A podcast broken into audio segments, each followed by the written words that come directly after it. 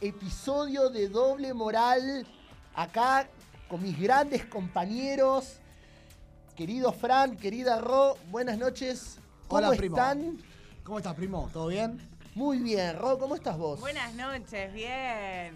Contenta. Sábado de lluvia, ideal para quedarse en casa, escuchando doble moral. No se puede hacer nada, por lo menos no está nada habilitado. Así que es una perfecta noche para quedarse, escuchar doble moral, porque hoy vamos a tocar un tema picante. Hoy vamos con todo, vamos al hueso, ¿eh? Hoy vamos al hueso. Hoy vamos al hueso, es cierto. Me Hoy, gusta, me hoy- gusta. hoy vamos a hablar de drogas. Vamos a hablar Chan, de un- tema. Acá, como ustedes ya saben, nos sacamos la careta. Acá, acá vamos de frente, decimos la posta y siempre desde el análisis de la doble moral. Esa perspectiva, esa distinción que tanto nos caracteriza. ¿Cómo están uh, ustedes? bien, contento como siempre con los jugadores. ¿Cómo le fue hoy? ¿Cómo estuvo el partido? Empate 2 a 2, pero vi grandes cosas. Bien. Así ¿Metieron que- gol? ¿Quién metió el gol? El Ore, ¿eh? ¡Vamos, Ore! Habi- Habilitación de Juan Pablo, gol del Ore, empatamos, en ese Qué momento íbamos 1 a 1, se nos estaba yendo el partido. Y también esperanza porque íbamos perdiendo 0 a 1 y faltaban 7 minutos. El Ore empata el partido. 1 a 1 Nafran. Sigue el partido, Nafran 2 a 1. Y en la última jugada, tiro libre para el rival y pelota parada nos hacen un gol. Empate, que yo creo que ahora pensando más frío está bien. Sí, pero Tuvimos- la- tuvimos mala suerte. La verdad, un tiro libre, una pelota rebotó y se clavó en el ángulo. la Hay que seguir. increíble. Pero Hay que seguir. Pero contento porque los muchachos dejaron todo y siempre me brindan confianza. Pero yo siempre digo lo mismo. A mí, yo soy defensor. A mí no me juzguen por los goles. A mí juzguenme por cómo marco al delantero. Mi objetivo es que los delanteros no sean figura. Después lo demás, si bien el gol es un premio doble. Pero mi objetivo es que el delantero no juegue. A- a mí o sabe- comes o te comen. Así, corta. ¿Sabés lo que a mí me da vuelta de, de los delanteros, a veces los rivales que piden el cambio rápido? Porque claro, está Lore, Luciano, a veces Ulises, que bueno, hoy no puedo jugar porque tuve una lesión, pero también es muy fuerte. Y veo que los delanteros también piden el cambio a veces, porque mete el equipo. Claro. Mete. que te, que te vaya a marcar algo- este pibe, boludo. Oreja, te- ¿vos te das cuenta de eso en la cancha cuando sale el delantero? Eh, no hay- no hay en nada- el momento, en el momento te das cuenta. Y cuando a veces uno está con confianza y es un buen partido, o sea, no hay nada más gratificante que el delantero pida el cambio. O que lo saquen, que lo dan afuera, no, salí porque no, con este no, con este no se puede. Pero bueno, hay partidos y partidos, a veces te va bien, a veces te va mal. Pero, Pero, bueno. es importante que el defensor haga goles, ¿eh? Eso es importante para, lo- para los equipos que quieren pelear arriba porque un defensor haga goles, así que es importante también para, para el equipo. Bueno, Contento, contento y hoy, motivado. hoy vamos, eh, vamos a hablar, como le dijimos, vamos a hablar de las drogas. Quiero que ya me empiecen a contar, que me cuenten experiencias. Hoy tenemos entrevistas ya que nos van a contar sus experiencias acerca de esta cuestión. Quiero escucharlos a ustedes también. Ahí, Uli, quiero Cuando que me, también me digas. Cuando quieras, Eh, eh. Tranquilo. Ah, ¿Qué, qué- qué estás tomando ahí? ¿Qué estás tomando? Che, Uli, pero vos, vos no fumás cannabis, ¿no? No, es cierto. Bien. Cigarrillo tampoco, ¿no? ¿Cigarrillo? Cigarrillo sí. ¿Eso es considerado una droga? ¿O no? Sí, por supuesto. Y es una, tiene una adicción, claro. O sea, lo mismo que el alcohol. Por supuesto, son sustancias que alteran el comportamiento, algo así como el alcohol o, o mismo el café. Claro. Son, son alucinógenas. son- lo que pasa es que algunas están permitidas y otras no. Ese es el, el, el qué de la cuestión. Por ejemplo, a mí me genera más nocividad el tabaco que el cannabis. Realmente. Eh, pero yo respeto todo. Vamos a, dije que vamos a sacarnos las caretas.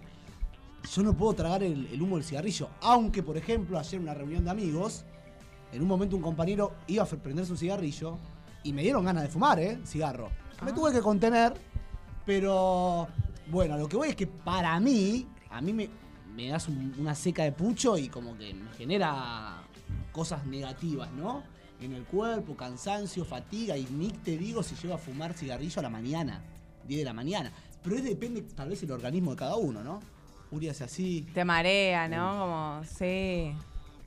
Yo si hay algo que, algo que detesto es el cigarrillo. Y por suerte pude log- lo- lograr que mi madre deje de fumar. Qué bueno por, e- eso. por experiencia, sí, le rompí las pelotas, pero eh, todo el tiempo hubo una mala experiencia en, en un otro ámbito familiar, o en en la familia, pero de, de- de- de otra, de otra parte.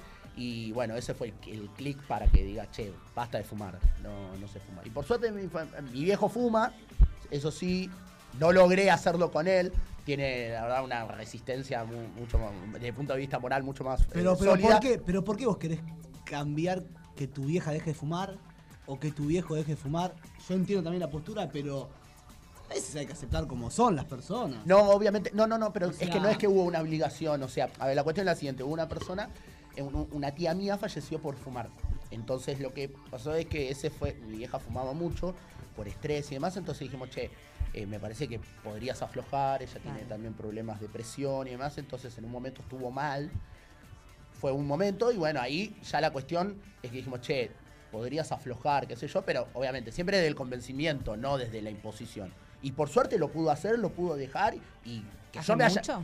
Hace, no, no, no sé hace cuánto, eh, serían cuatro años más o menos. Ah, Bien. yo pensé que No, era no, ya reciente. superado. Ya superado. ya superado. Pero siempre convenciendo, no eh, imponiendo. A mí me gustó una actitud que una vez estábamos en una juntada con el Ore y yo me había agarrado como el cigarrillo, ¿viste? Tenía el atado ahí. Y me gustó la actitud, me lo tiraste, porque yo le había dicho a él que a mí no me hacía bien. Pero bueno, en una ¿Y circunstancia. te lo sacó y te lo tiró? Me lo tiró, y no ¿Qué? fumé más Ese es un amigo. Te- te- Ese es un amigo, boludo. A mí me llevé el, el paquete de pucho. ¿Se lo llevó? Y me lo fumé todo. Mentira.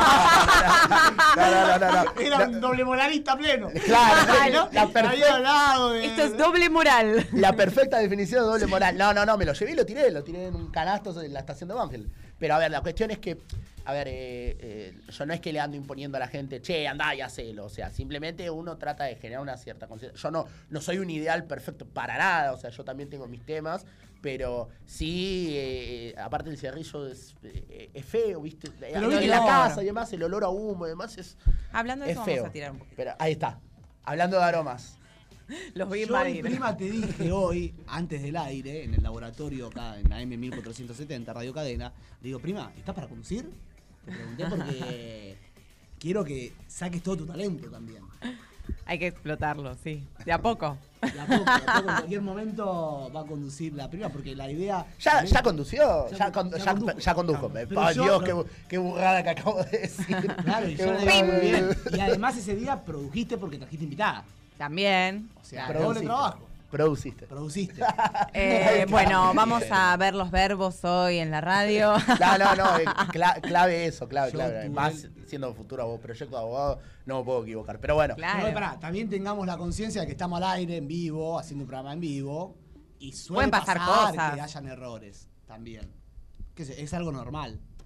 Sí, vamos a agradecerle a los que nos sustentan el programa, por favor, que están del otro lado escuchándonos. Los veo conectados en el vivo, así que agradecemos. Sí, a Mensajerías DAP, que es un servicio de mensajería puerta a puerta con una distinguida especialidad en cadetería, cobranzas, pagos y trámites. Mensajerías DAP llega a todos lados con la eficiencia de la puntualidad. Aceptamos todos los medios de pago, efectivo y mercado pago. Llamanos al 153 421 9673. 153 421 9673 Mensajería DAP o acércate a nuestro Instagram arroba logística DAP. Mensajería DAP, muchísimas gracias de tenerme paréntesis como la, la, la vela de tallo que la, estoy usando en casa y además es un contenido bueno, ¿no? Porque no es acá una relación con el oficiante, no, vengo, digo, no. Le quiero agradecer a Mensajería porque trabajan fenómeno, en serio, lo hacen muy, muy bien el laburo la eficiencia de la puntualidad, así que van de puerta a puerta. Gracias. Repito el número de teléfono Mensajería DAP, que está con nosotros desde el primer minuto. Mensajería DAP 153 421 9673. Redes sociales Instagram, arroba logística DAP. Y el segundo, vamos con el aroma. Porque cuando uno conoce el producto, realmente, realmente, empieza a vibrar con el producto. Porque yo llevo a casa aromatizantes, velas de tallo, enciendo la vela, perfume textil, tengo una entrevista de trabajo, tengo que ir a una empresa a entregar mercadería en Afran. Por todos lados. El Acá, de coco. vivo. Y la gente me dice, qué bien que. mm, soy otra persona. Me siento otra persona. Bueno, Tayo Paz, velas de sojas hechas con amor, perfumadas y ecológicas. ¿Sabías que las velas de soja son naturales, renovables, duran más tiempo? Y la temperatura que tienen permite que puedas utilizarlas también para hacer masajes. Y encima son fáciles de limpiar. Regalate un momento para vos y elegí tu Tayo Vela. Además, llegaron los perfumes textiles de coco, vainilla, aroma de rosas. No te lo pierdas en Instagram, arroba tayo.paz, arroba tayo, T-A, H-I-O.paz. En WhatsApp, 116 523 6962. No sé cómo decirlo los teléfonos. Vamos a repetir el WhatsApp de Tayo Paz, que lentamente en las redes sociales crece como mensajería que va creciendo lentamente. Nosotros vamos humilde. Vamos humilde. Tayo Paz, T-A-H-I-O Paz. T-A-H-I-O Paz. Tayo Paz, ¿hacés algún comentario de tu producto increíble, prima, por favor? Eh, sí, compren, prueben, degusten, huelan y sientan con Tayo Paz. aprovechen, aprovechen, desde el punto de vista de, de la seducción, utilizar los perfumes de Tayo, los Quiero- aromatizantes textiles. Sí. Tienen una cita, se ven con su chica, con su pareja, con su novia, eh, se bañan, se ponen bien, bien de gala. Y después antes de salir, caes con perfume textil, tal vez pinta que te sacás la ropa o no, y se siente el aroma. Sí. Tal vez tu pareja quiere usar tu prenda y está perfumada. Ay, mirá qué bueno, ¿dónde está? Yo paz. O sea que yo lo uso todos los días, me levanto y tiro perfume. Qué Ese- lindo. lo tiro porque le da un, un- un- un- le da un, una- un aroma al ambiente y aparte me, o sea, me hace levantar de buen humor. El de coco la rompe toda. Qué bien, Este falta de pero- ¿Cuál- ¿Este cuál es? Es de chicle. Sí. Ese. La próxima vamos con ese, pero el de coco la Aparte toda. no hay nada más lindo que tener la ropa perfumada. Eso está Todo, bueno, todo. así que aprovechen. Y Nafran, ropa de trabajo, calzado de seguridad, artículo de protección personal, guantes, anteojos, barbijos, protectores faciales. Nafran trabaja en marcas como Muy como Pampero. La atención es personalizada. Los productos son homologados y están adaptados al uso urbano, tales como bombacha de campo y bermudas de muy buena calidad. Nafran, ropa de trabajo, calzado de seguridad, botines, zapatos, artículo de protección personal, guantes, anteojos, barbijos, prote- protectores faciales, ubicados en Avenida Vélez Arfiel 1102 Barraca Capital Federal, Nafran, Avenida Benezarfiel 1102, Barraca Capital Federal, dirección de mail nafran del medio adm arroba hotmail.com, WhatsApp al 115-974-8823 y por hoy, solo por hoy, somos esto. Muy A- bien. así estamos y queremos mandarle ya saludos ya a la gente obviamente ya conectada a full. Saludos al querido eh, al querido Alan, querido Alan. arquero de Fer, boludo. Bien, Fer, hermano, qué- Fer, tengo un poco lejos la computadora. por Sí, eso no te iba a decir, ¿necesitas unos lentes o- Claro. No, no, no, no, por suerte no tengo ¿Estás problema de vista. Fer, excelente programa, chicos. Les dejo un abrazo grande. Abrazo fenómeno. Lo que atajó hoy, Hoy- Fer fue impresionante. Es el mejor arquero del campeonato. Impresionante, Bueno. impresionante. Es el mejor arquero del campeonato y, y creo que estamos entre la valla menos vencida. No, nos cubre las macanas que nos, que nos mandamos abajo. Él ya lo vamos a ordenar. Saludos. Y saludos también a la novia, a la mujer, porque se casaron en el 2013. Se casaron. Wow. Ah, con, eh, Sí, está Jenny. casado, Fer, con Jenny. Qué grande, boludo. Siempre vienen Hacen a una apoyar. pareja el- re linda, vienen ahí, Oh. ahí me tiraron en el equipo. Y la hermana de Fer también una genia, que viene también una genia. Siempre nos ven. Y saludos también. Aquí está el querido Randy Starr. Randy que nos manda saludos. Fenómeno genio, querido. Y también nos está viendo Guido, nuestro antiguo productor. Sí. Que vino a reemplazar acá al querido Ulises. No te me pongas mal. Ya veo que, me- ya veo que se pone mal. Te amamos, fenómeno. pero Guido fue un Un fenómeno, fenómeno. Guido. O sea, no, no, en serio, un gran trabajo de producción, además consejos. El pibe estudia periodismo, la rompe. Lo tenemos que traer un Lo día. tenemos que traer ya lo vamos a traer. Ya lo vamos a Ey, traer. tiene que venir con un invitado al próximo programa. Sí. Por favor. Ya Aparte lo está cerquita, así que tiene que venir. Ya va, ya va a venir. Y bueno, ya. Ah, y Randy una facha tiene, tu viejo. Yo me imagino a Randy llegando es, en es moto. como Lore, pero con ojos más claros. Ah. Es el Lore, pero con ojos más claros. Mira qué bien. Nah, nah, ¿Sí? no Aparte llegando como con la camperita de cuero, la moto. Y el casco, Yo soy Randy. Eh, Tengo un casco para vos que me lo encontré en la calle, es tuyo. Así que después te lo voy a dar. Bueno. Dijiste que se le ibas a vender una luca, ahora. No, pará, que me quemé, boludo. Ah, bueno. Paren, paren, no se olviden. Está también Graciela, que le mandamos un beso. Está Romy, está Alicia Polaca. Eh, ¿Quién más está? Ay, la tía. Hola, tía. ¿cómo Está la tía, tía. Hola, mamá, te amo, mamá. Tía, La mujer de mi vida, mi mamá. Hola, mami, te amo, ¿cómo estás? Ay, Genia. Genio. Tía, la, la tía, la, la tía polaca no nos trajo nada para comer, boludo. ¿Qué pasó? No, no, no, pasa que estuvo haciendo cositas hoy. Ah, entonces ah, está bien, estuvo Estuvo haciendo trámites ocupada. en Palomar, viste. Eh, estaba cansada. ¿Quién más está? Baja, baja, baja. Baja que hay más gente, baja. Baja que hay más gente. Que ya quiero que. soy Ángel TV.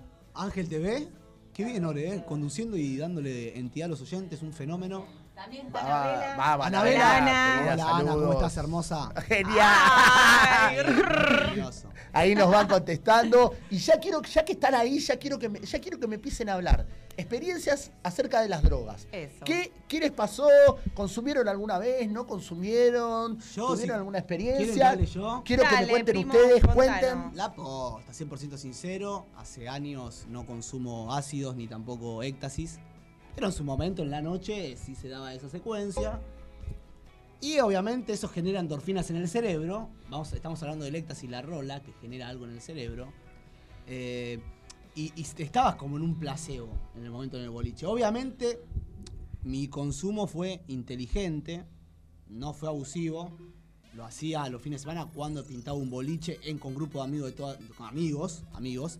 Y, pero consumo responsable, bien hidratado, con mucha agua, sabiendo que es, un- es algo peligroso, entonces el alcohol muy regulado.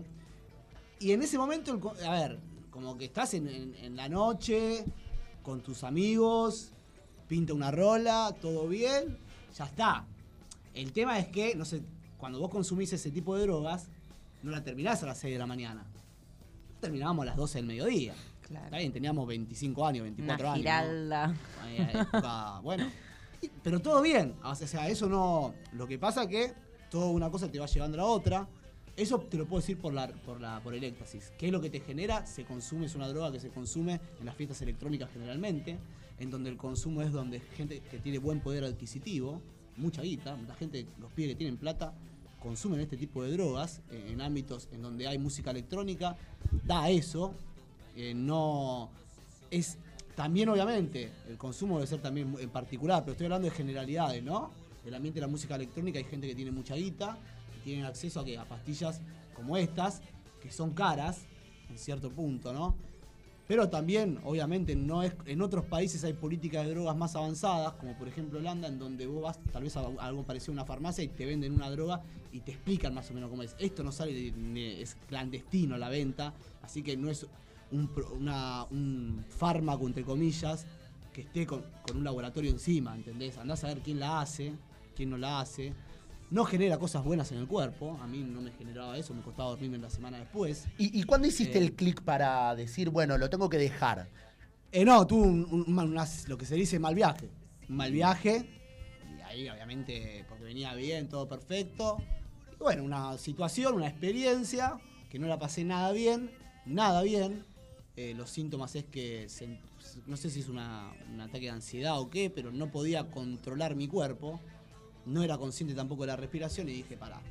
En ese momento dije, yo, sa- digo, eh, yo esto se me va a pasar porque yo soy fuerte. Pero ya está. Eso afuera.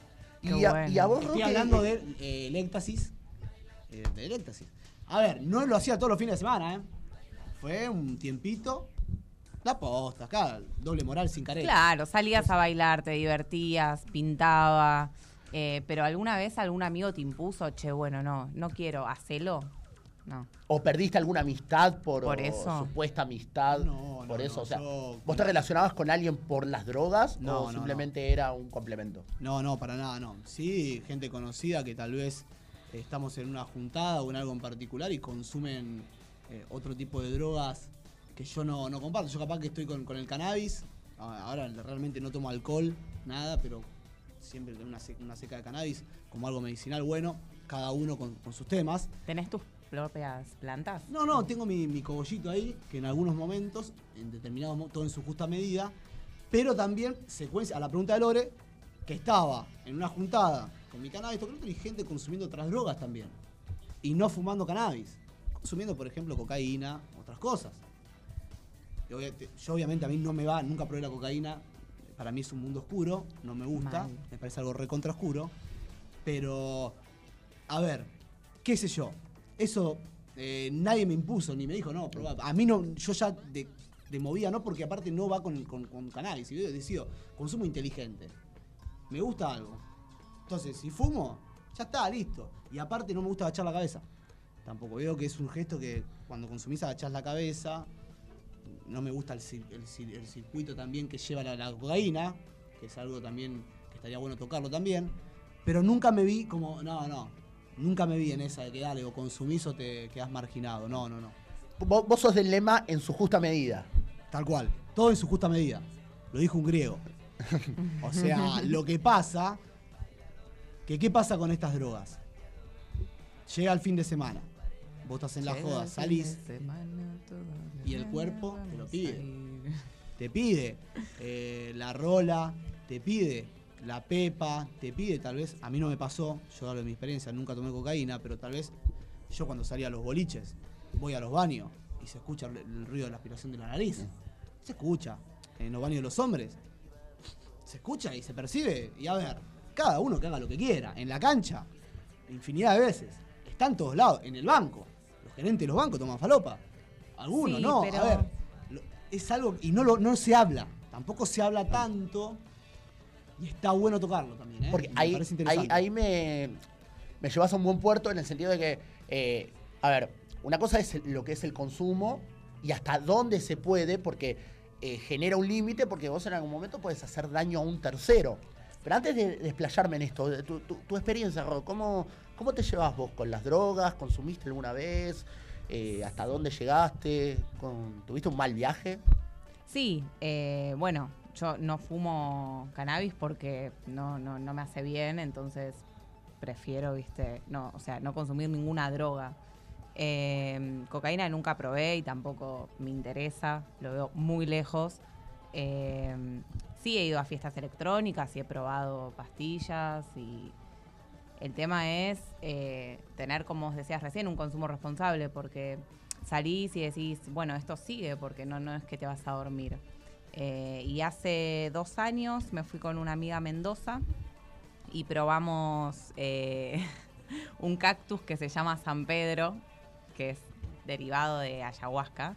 Eh, nada, fue, o sea, es súper medicinal porque en realidad es un alucinógeno, pero no, no es como otras drogas que son puro químico, ¿entendés? Eh, y estuvo re bueno, pero fue esa vez y nunca más. Eh, Bien. Pero alucinógeno, ¿alucinaste que veías duendes, algo de eso? Esa parte me pareció interesante. Sí, eso me da, eso me da Bueno, miedo, pero miedo. eso yo lo Sobre flasheo los duendes. estando así, natural, sin nada encima, sin alcohol, sin nada. Pero como dijiste alucinógeno. eh, No, mira, Es que todas así. son alucinógenas porque Fuimos- o sea, implican un cambio de- eh, en la conducta. Estábamos en una es mansión. La gravedad. Una mansión. Una mansión. Fuimos a un boliche con una amiga en Mendoza y no- y conocemos unos flacos y nos invitaron a una mansión a una fiesta. Bueno, nada, qué mal flash podés tener en una Stop. mansión Mucho. Stop, stop. Mucho. Estaban de joda con tu, con tu amiga con Mendoza, Flor, que le mando un besito que está en Y fueron unos boliches, se encontraron, pegaron onda con unos pibes. Sí, re buena onda. ¿Eran de en un Mendoza? bar. Eh, sí, eran de Mendoza y había otros pibes que también estaban de viaje. Había uno que era de Canadá, que también nos hicimos re amigos en ese momento.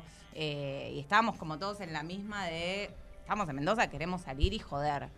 Eh, y bueno, nos llevaron a esta mansión en el medio de la montaña. Eh, una casa gigante con pileta. eh, y había una consola. Entonces, nada, uno de los chicos cortó este, ¿cómo se llama? Este cactus que se llama San Pedro y lo cocinó.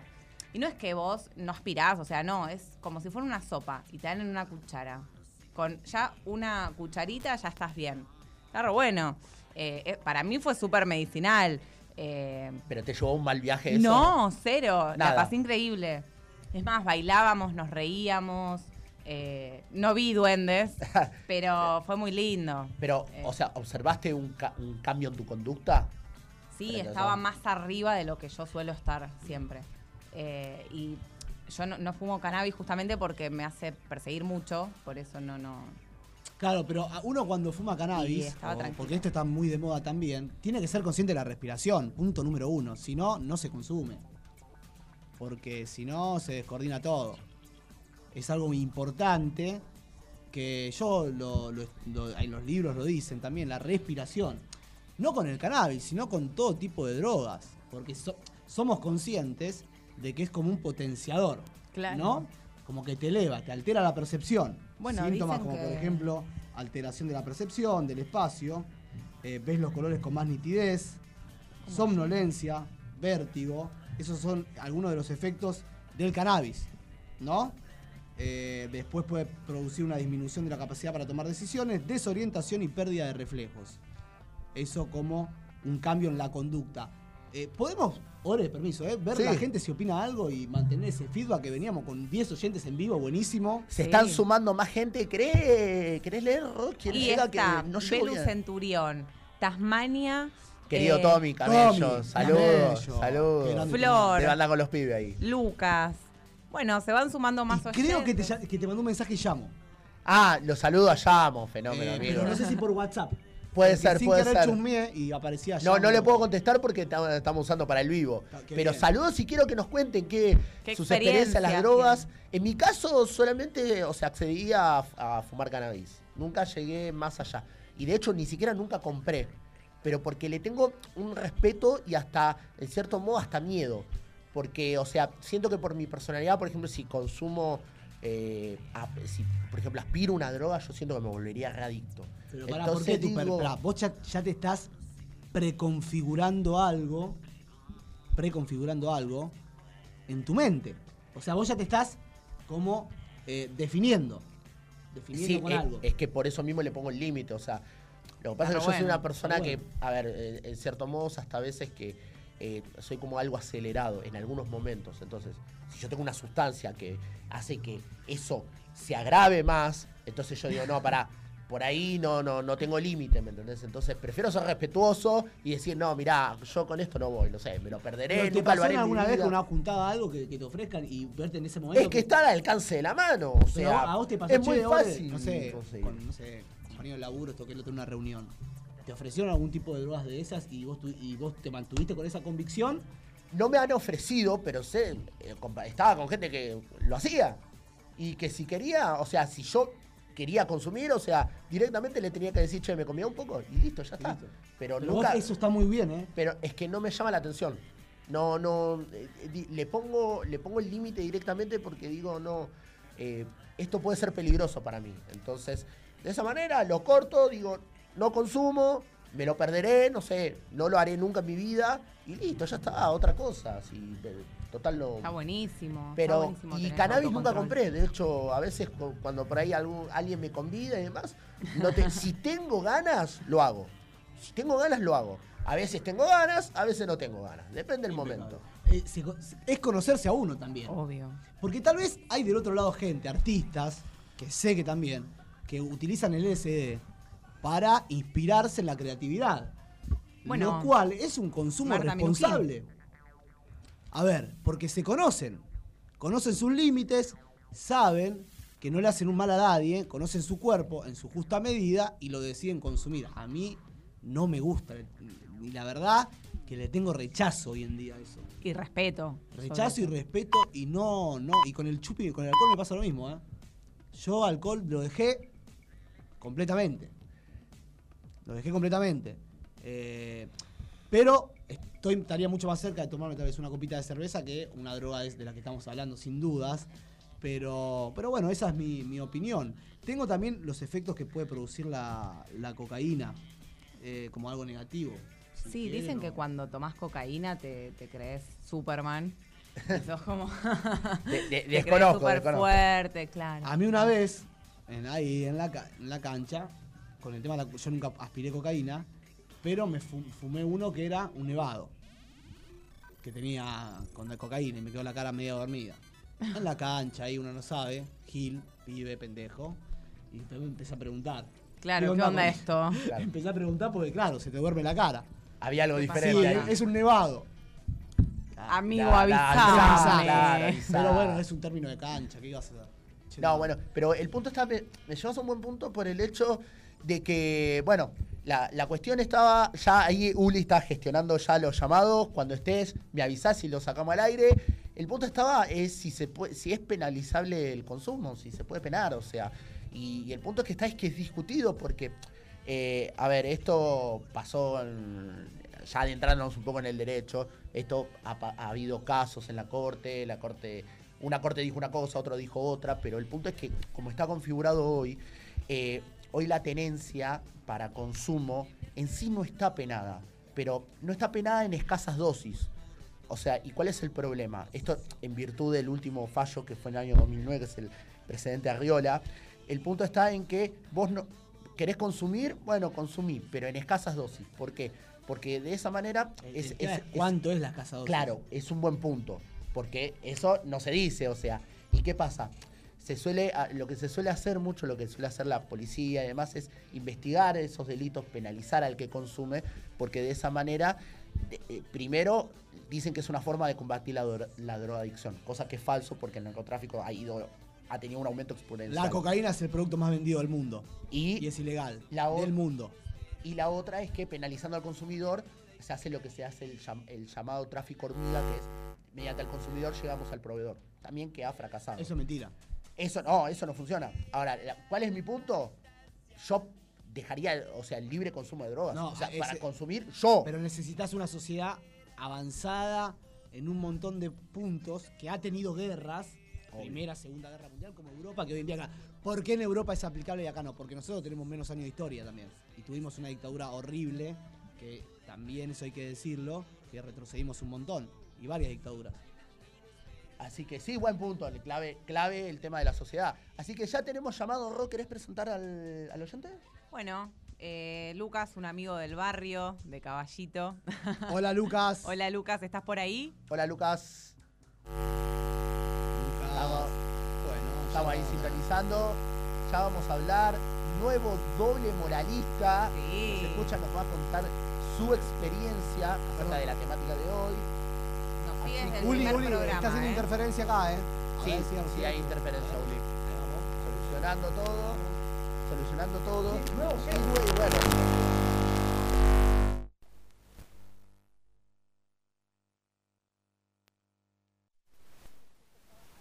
interferencia. Y sí, el punto estaba en que, bueno, hoy se puede consumir, pero en la práctica siempre eh, se sigue penalizando, se sigue, eh, personas que por ahí la ven con tenencia creen que en realidad no es para consumo, sino para tráfico, cosa que sí está eh, prohibido. Pero bueno, yo soy de la idea de que el Estado no se puede meter en lo que vos haces en tu vida. Vos querés consumir, consumir. Mientras no dañes a un tercero, está todo bien. Claro, el tema es cuando jodés a tu familia en el consumo. Eso hay Sí. que. Hola, Lucas. Hola Lucas, ¿estás ahí? ¿Cómo estás? Todo bien, estaba justo terminando de cenar. Bien. Ahí va. Lucas, querido, gracias por esta comunicación. Bueno, como sabes, estamos hablando del tema de las drogas y bueno, que queremos que nos cuentes tu, tu experiencia.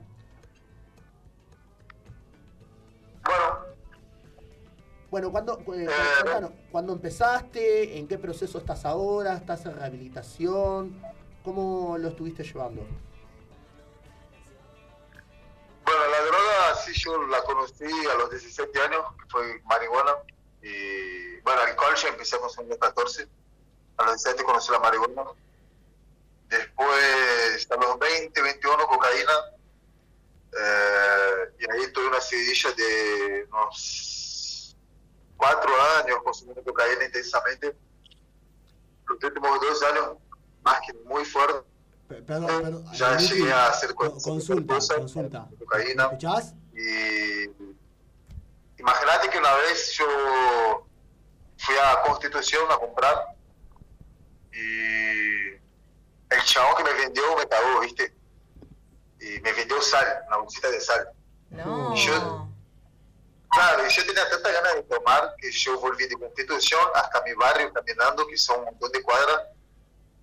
Son kilómetros y kilómetros de mataderos, imagínate. Y tomando sal. O sea, a ese punto estaba. Pero pensando que era cocaína. No, no, yo ya sabía que era sal. Ah, Ne- necesitabas consumir algo. necesitabas. Claro, yo psicológico, yo en mi cabeza ya lo, lo quise, ya está, es sal, lo tomo igual y me comporto como si fuera. No sé, estaba, estaba difícil. Estaba muy metido, muy, muy al extremo ya, ¿me entendés? Y Te cuento eso como, como para que gracias al extremo que yo estaba, y empecé un tratamiento en el 2018 en un lugar que está en Flores, que no quiero decir el nombre porque pregunté al coordinador si lo podía nombrar, no me respondió todavía. No, por las dudas no, está bien. Pero ¿cómo, Lu, ¿cómo fue ese primer contacto con, con este lugar? O sea, vos, ¿cómo llegaste ahí? No quería cerrar. No quería cerrar. Yo llegué por casualidad. Tenía una novia de ese momento que un día me dijo que vamos a hacer drogar y estábamos justo en el obelisco y se drogaban está ahí cerca, en la calle Sarmiento. Y estábamos por ahí y yo dije, bueno, vamos. Pero así, tipo, con ninguna ilusión de nada. Yo ya me estaba por, daba por hecho que iba a morir. Pero, va, fue a morir drogadito porque es una enfermedad que no hay cura pero daba por hecho que iba a tener fisura, consumo. Y dije, bueno, vamos, que si va nada. Fui y ahí me dieron, me hicieron una entrevista con un psicólogo, me, diagnosticaron que tenía que hacer tratamiento ambulatorio, no hacía falta internación, y fui a ese lugar que está en Flores. Y arranqué, y al principio, o sea, ese tratamiento es muy bueno. Yo de hecho le quiero decir eso, que si alguien está escuchando, tiene un familiar o está en consumo y quiere saber dónde queda, que se comunique con ustedes, que yo le dijo el nombre del lugar, de la dirección, y bueno. Dale, de, Luqui, después pasás el arroz, que la nombramos en vivo. Obvio. Hola Luqui, te saluda Franco. Después pasá esos datos, por favor, a, a mi prima Rosario, al WhatsApp. Dale, Lo nombramos en vivo y lo vamos a replicar también en la publicación del programa. Pero, ¿yo te puedo hacer una pregunta, Luqui? Sí, sí. ¿Qué era lo que te llevaba a vos a consumir? ¿Te llegaste a dar cuenta? Ah, muchas cosas. Sí, sí, bueno, yo me, o sea, yo me di cuenta en un momento, no del todo, ¿no? Pero hay un tema principal, que es el tema de la bisexualidad. Yo soy bisexual. Y eso yo no lo aceptaba. Y ese era el punto uno. Pero después había un, descubrí un montón de cosas más, haciendo terapia, psiquiatra, eh, haciendo grupos de autoayuda con otros adictos como yo. Eh, con la ayuda de ese tratamiento tuve los coordinadores que son espectaculares, me ayudaron un montón, descubrí todo, y después que vos lo descubrís, lo ves, lo tenés que aceptar, trabajar y superar. Y nada, y eso lleva años y mucho tiempo de tratamiento. Yo de hecho no terminé mi tratamiento, fue lo que le dije a Rob. Yo lo dejé después de un año. En fin, y una vez que lo ves, lo tenés que cambiar las actitudes, ¿viste? Porque, por ejemplo, yo tenía mucho incorporado en mí relacionado a la bisexualidad, que fue el punto principal de seguir mucho consumo. Yo tenía muchos chistes que son homofóbicos, ¿viste? Que los, que los incorporé a mí, de tanto ver, me los incorporé a mí y querer ver y querer parecer gracioso con eso y querer aceptación de los demás, todo, lo hacía. Aunque está queriendo a mí mismo, ¿Me entendés? Entonces vos cuando yo cuando iba a dormir, estaba en la cama y tenía toda esa presión en mi cabeza, todos esos recuerdos del día de haber hecho chistes de mierda, un ejemplo que por ejemplo suena boludo, pero a uno le daña. O sea que, el entorno, el entorno también te llevaba... Te sentís mal y recurrís a la droga de vuelta, ¿me entendés? Y ese se te hace un vicio, ahí se genera un vicio hasta químico. ¿Y, y cómo, cómo te llevabas con tu familia, con tu pareja? A raíz de, del consumo que tenías con las drogas? ¿Cambió la relación? No, con, con, mi pareja, ella sabía, porque obvio que sabía, ella me conoció así, yo también consumo. Y nada, pero ella no sabía que era tanto, ¿viste? Porque nos conocimos y al rato empezamos a convivir y ahí ella se dio cuenta que, que era un problema, que era una problemática. Porque yo desaparecía todo un fin de semana, no tenía ¿Le avisabas que, te, que desaparecías? ¿Le avisabas o...? Sí, ya, sí, lo Y nada, y ahí me ayudó mi pareja. Después mi familia, tuve mucha ayuda de mi tía. Yo también tengo un padre que está en consumo y consume. Mi padre mucho, mucho me puede ayudar porque él también es enfermo. Y nada, de mi familia tuve mucho el padre de mi tía. Y Luqui, te hago una pregunta. La familia. La familia de recuperación de un adicto es muy importante. Porque yo también tengo un montón de temas con familiares que no quiero nombrar ahora porque no viene al caso, pero normalmente un adicto casi siempre tiene muchos problemas con el padre. Algún problema, ¿viste? falta de amor, falta de afecto. Complejo de eh, hipo. Querer, agradar al padre y dejar de ser el mismo. Y Lu, ¿el tratamiento eh, en qué se basa? O sea, ¿es un tratamiento de día? ¿Cómo? Y hay, hay dos tipos de tratamiento, ¿no? ambulatorio e internación. Yo tuve los dos, arranqué con ambulatorio, que mi caso era de 10 de la mañana a 6 de la tarde, que tiene muchas normas ese tratamiento. Claro. Como por ejemplo, yo no me podía comunicar con gente que tome alcohol, mucho menos fume marihuana y ni hablar que tome cocaína, ni hablar ni saludar nada. Si yo cuando estaba en la calle saludaba a una persona, una persona que yo me drogué junto, eh, antes de entrar al tratamiento, me drogué con esa persona, yo después del tratamiento lo saludo en la calle y yo tenía que denunciarlo en una hoja, en mi casa lo denunciaba, y al otro día cuando iba al tratamiento, lo tenía que leer las denuncias, las transgresiones que tuve, y esa, por ejemplo, una denuncia muy grave, era una transgresión muy grave. Y ahí ellos te daban una sanción, una situación de aprendizaje. Y ahí, no sé, ahí era lo que decidieron ellos. Y, y Es difícil el tratamiento, no es fácil. No, no, No, por supuesto, obvio. mucha voluntad, mucho amor de parte de la familia, Ah. de los amigos, eh, mucha contención, ¿no? Sí, y muchas veces eh, vos no tenés a la familia que te acompaña. Entonces ahí es más, ahí cuando tenés que Claro, aparte o vos sea, de arriba el Brasil, amor propio y las ganas de vivir una buena vida y de salir de eso. claro. Y Luqui, eh, como para, ya para, para ir cerrando, ¿qué consejos le darías a una persona que está en tu situación en la, en la que estuviste en su momento antes de iniciar el tratamiento? ¿Qué, qué le dirías a esas personas? que pida ayuda y que sepa que sí se puede salir adelante. O sea, no, porque uno cuando está ahí adentro, viste, ya, porque normalmente lo que pasa es que uno dice, "Ah, no, ya la última vez no lo voy a hacer más, el otro día, te pegaste la pera, mal, te drogaste, te vendiste todo, gastaste toda la plata, el otro día si la llorás, todo, todo dice, no lo hago más, realmente lo haces de corazón, uno dice eso de corazón, dice, no, no, que no lo voy a hacer más, loco, ya está, no lo hago más, pero es difícil, viste, no puedes solo, entonces tenés que aceptar que no puedes solo, pedir ayuda y saberlo que sí se puede. Vas, ayuda, vas a ver que hay mucha gente que dejó la droga, consumo y hoy en día vive una buena vida. Y nada, sepan que sí se puede pidan ayuda.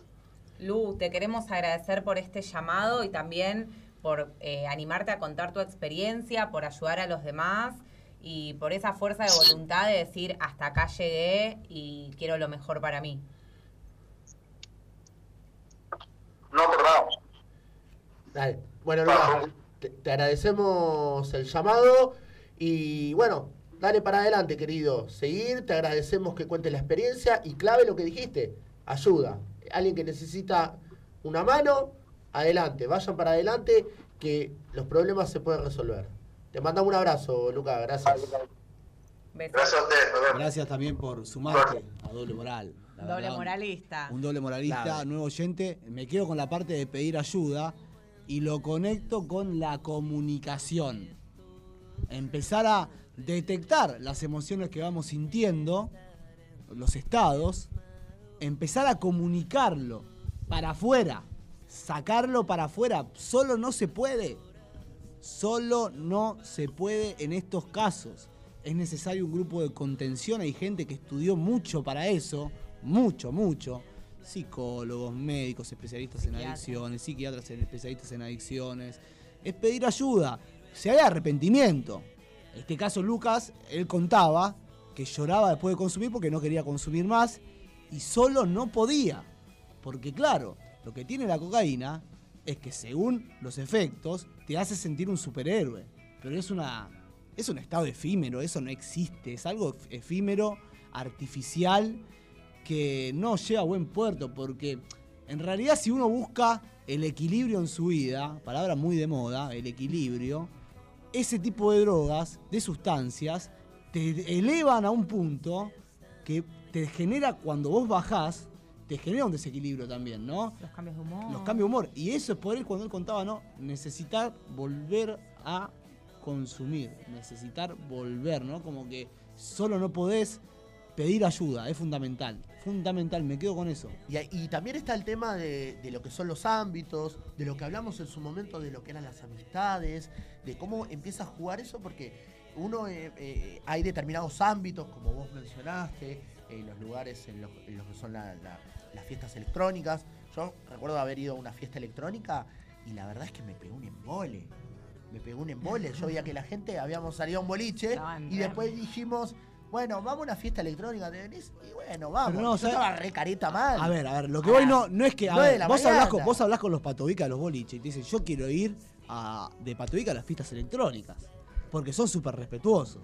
Re. Hola, buen día, permiso, paso. Gracias. Hay perdón. mucho respeto, a ver, hay mucho respeto. cosa. No se generan grandes disturbios. De hecho, cuando me ha pasado, a mí me ha pasado, que sin querer me chocaban y me pedían perdón. Pero un perdón genuino. Tengo la tenía- misma experiencia. Perdón, Tengo la perdón, misma no pasa nada. No, amigo, no pasa nada. De hecho, me habían chorreado una camisa, pero sin querer. Y yo que me perdón, no pasa nada, bro. No, que no lo es conocía, no lo conocía. La gente Y va obvio, ¿cómo me voy a enojar? No pasa nada. Y pasaba a mí que yo sin querer chocaba, no pasa nada esto que el otro. Que en el cachengue no Sí. es así, ¿eh? Que hay más alcohol. Sí. Eso es para analizar también. En cachengue se pudre todo. ¿Y qué te dicen los patovica? Esto es fuente. De patovica yo hablo con los patovica también. ¿Qué me dicen? Los cachengues se terminan pudriendo. El chupi, esto que el otro. Yo quiero las fiestas electrónicas. Dame fechas electrónicas, Cubrina. Y vos fijate el punto, porque el alcohol está ampliamente permitido, cualquiera puede ir a comprar alcohol y no hay ningún problema. Y de hecho, precisamente el consumo de otras drogas puede llegar a estar pe- eh, penalizado. Entonces ahí es la doble vara. ¿Cómo puede ser que eh, eh, personas que... Argentina es un país en el cual hay un consumo muy masivo de alcohol, o sea, es, Y es preocupante. Brasil más, ¿eh? Sí, sí, sí. Yo sí, estuve sí. en Brasil en algunos lugares, Bucio, Sí, Río de mucho. Janeiro, Ferrugem, en Canaveiras. Eh, hay mucha cultura de escabio, poco de cannabis en Brasil, ¿eh? Así Sí, de... Sí, sí, sí, sí. sí. No, y mal cannabis de muy mala calidad, muy mala calidad. el Porque el pucho acá es legal y el alcohol también y el cannabis no. Sea, Bueno, es un punto. Yo estoy a favor de la, de la legalización. Yo, ¿no? Eh, tendría aparte, sería el mejor método para combatir el narcotráfico. O sea, precisamente haces una actividad legal para que de esa Claro. manera no haya. eliminás toda la violencia que hay detrás. Eh, es o sea, que- comprar marihuana como podés comprar eh, alcohol, boludo. Claro, pero tiene que estar regulado. No, obvio, Obviamente, obvio. Debe, debe haber una regulación.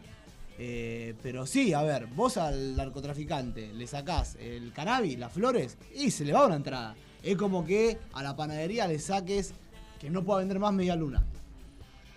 O que un kiosco no pueda vender Coca-Cola. Perdón por, por, por- eh, ¿por qué los kioscos venden Coca-Cola?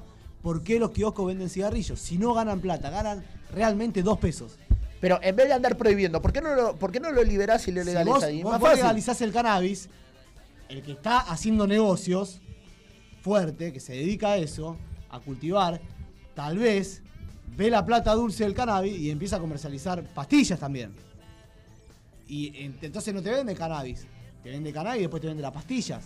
Bueno, pero el, Y ah, ahí haces un mercado. Vos al legalizarlo y te ahorras un montón de trámites. Aparte para el consumidor, que te vendan porquerías también. Cosas Sí, que el famoso Si agarra el Estado la batuta y dice, bueno, eh, Vamos, vamos a hacer, y los médicos, o la gente que trabaja sobre eso, hace marihuana de responsable, cannabis, bueno, en su justa medida, en una, en, no sé, me imagino San Luis, Mendoza, lugares donde se pueda, el Estado también sacar plata, ¿no? Y, y a partir de ahí generar un consumo responsable entre los ciudadanos.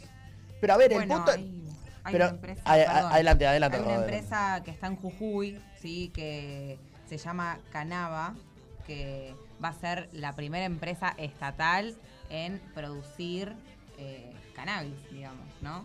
Y en Jujuy, boludo, que hay un montón de tierra, un montón de. de- que se puede recontra explotar. Mamá Cultiva es otro movimiento interesante. Súper, sí. Súper interesante, que obviamente tendríamos que tener un programa de dos horas y traer testimonios, producir en función a eso, pero es un movimiento que fue a la universidad y explican que los nenes que tienen eh, síntomas como epilepsia o algunos otros trastornos muy, muy heavies utilizan la planta en modo aceite para que calmar el dolor. Y las madres se están moviendo porque han metido madres presas, buenísimo. muchacho, Sí. por tener que cultivar para darle al hijo, porque otra cosa. Vamos a hablar de aposta. ¿Cuánto está el gramo? Te piden 1200 pesos gramo, cualquiera que lo vende. 1500. Pero- Están haciendo guita. Pero el no, pero es que el problema, a ver, no sería eso. El problema está es eh, quién es el Estado para meterse si vos querés consumir algo. O sea, de última te dañás vos mismo. O sea, si vos querés, si vos querés lastimarte a vos mismo, ¿cuál es el problema? Listo, dañate. Ver, vos- no, no se puede andar, eh, eh, no, no puede haber una interferencia en lo que son tus acciones Pero vos- privadas. ¿Vos sea. utilizarías la misma vara para consumir, por ejemplo, un, un ácido? ¿O vos decís legalizar No, la cocaína también? ¿O ir al kiosco a comprar? Yo, Yo, yo diría libre consumo de, eh, de drogas regulado. O sea, regulado en el sentido de que digo, bueno, se puede esta cantidad. Como por ejemplo pasa en Uruguay con la, con la marihuana. Desde el 2013 está todo legalizado. Está, está legalizada la marihuana. Te venden determinadas cantidades. Por año y por mes. En California, en algunos estados de Estados Unidos también. Y California es la cuarta potencia a nivel mundial. Eh, a nivel mundial, ¿eh? Estamos hablando que tiene más economía, más economía que países que son mucho más grandes. Estamos hablando de un estado eh, inde- independiente, como California, que tiene más desarrollo económico que una potencia, no una potencia, pero un país como por ejemplo, ni que hablar Argentina. ¿no? Y es solamente un estado. Sí, y, y- y acá ya la, ya la gente también- ese método también, pero no sin- y que trae mucha guita al Estado, perdón, quiero cerrar eso. es Sí, obvio. Le trae mucha guita al Estado de, de California, pero se maneja muy, o sea, de, de otra manera se debe manejar. No conozco California, sí gente que fue. Sí, acá clave la gente ya nos está preguntando, la están picando. Acá Anabela nos pregunta, ¿por qué en las fiestas electrónicas la gente es más amable? Mirá, mi respuesta es, yo fui a, a dos veces a fiestas electrónicas. Y no fui nunca más porque no me gustaba. Yo lo que creo es que cada uno está en su mambo. Entonces es como que nadie va, hay, hay como una, como eh, el, el valor es, vengo a pasarla bien. No vengo al disturbio, no vengo al bardo que sí pasa el encacheque como, como decías vos. Sí, que te porque tiran un vaso y ya se pudre Ya se- todo. Y se, se recontrapica y termina mal. Porque el alcohol también estimula eso, a pesar de estar legalizado. Pero yo creo que en las electrónicas, eh, desde mi experiencia, yo creo que cada uno está en su mambo, está en la suya y no quiere que nadie los moleste. Yo creo que falta, falta gente inteligente en los lugares como boliches o fiestas electrónicas que actúen con prevención. Vos sabés que si tenés una fiesta electrónica que va a haber mucha gente, más allá del COVID y los protocolos, tiene que haber circulación de agua y ventilación. Pasó en una fiesta, en la- en una fiesta importante, que, que estu- que Ah. empiezan a consumir pastillas, eso te genera deshidratación. que se murieron dos pibas. ¿Por qué? Nunca nos enteramos en la fiesta, pero dejaron pasar más gente de la permitida. La gente no llegaba a comprar porque de tanta gente que había no te dejaban pasar. eh, y bueno, tiene que haber circulación en los lugares cerrados. Y agua gratis, muchachos. El Estado tiene que prevenir estas cosas. Sí, en las hablar, hablar con la gente, hablar, tener gente en el ter- territorio. Así, bueno, va a una fiesta electrónica, va a haber un montón de gente, adolescente. todo. El agua gratis para todas y todos, todes. No, que el baño. Porque se el- sabe que ponen los patuicas para detectar ¿verdad? y se consume adentro también la pastilla. Bueno, pero ahí falta la ahí, ahí falla la organización. O sea, en ese sentido, a ver, una cosa es que discutamos si está prohibido o no está prohibido ese consumo. Ahora, si es prohibido, tenés que poner el foco ahí, tenés que po- poner la atención Pero ahí. si sabés, vos sabés indirectamente que el consumo de pastillas es elemental para que la fiesta siga. No, y Hasta bueno. y para que.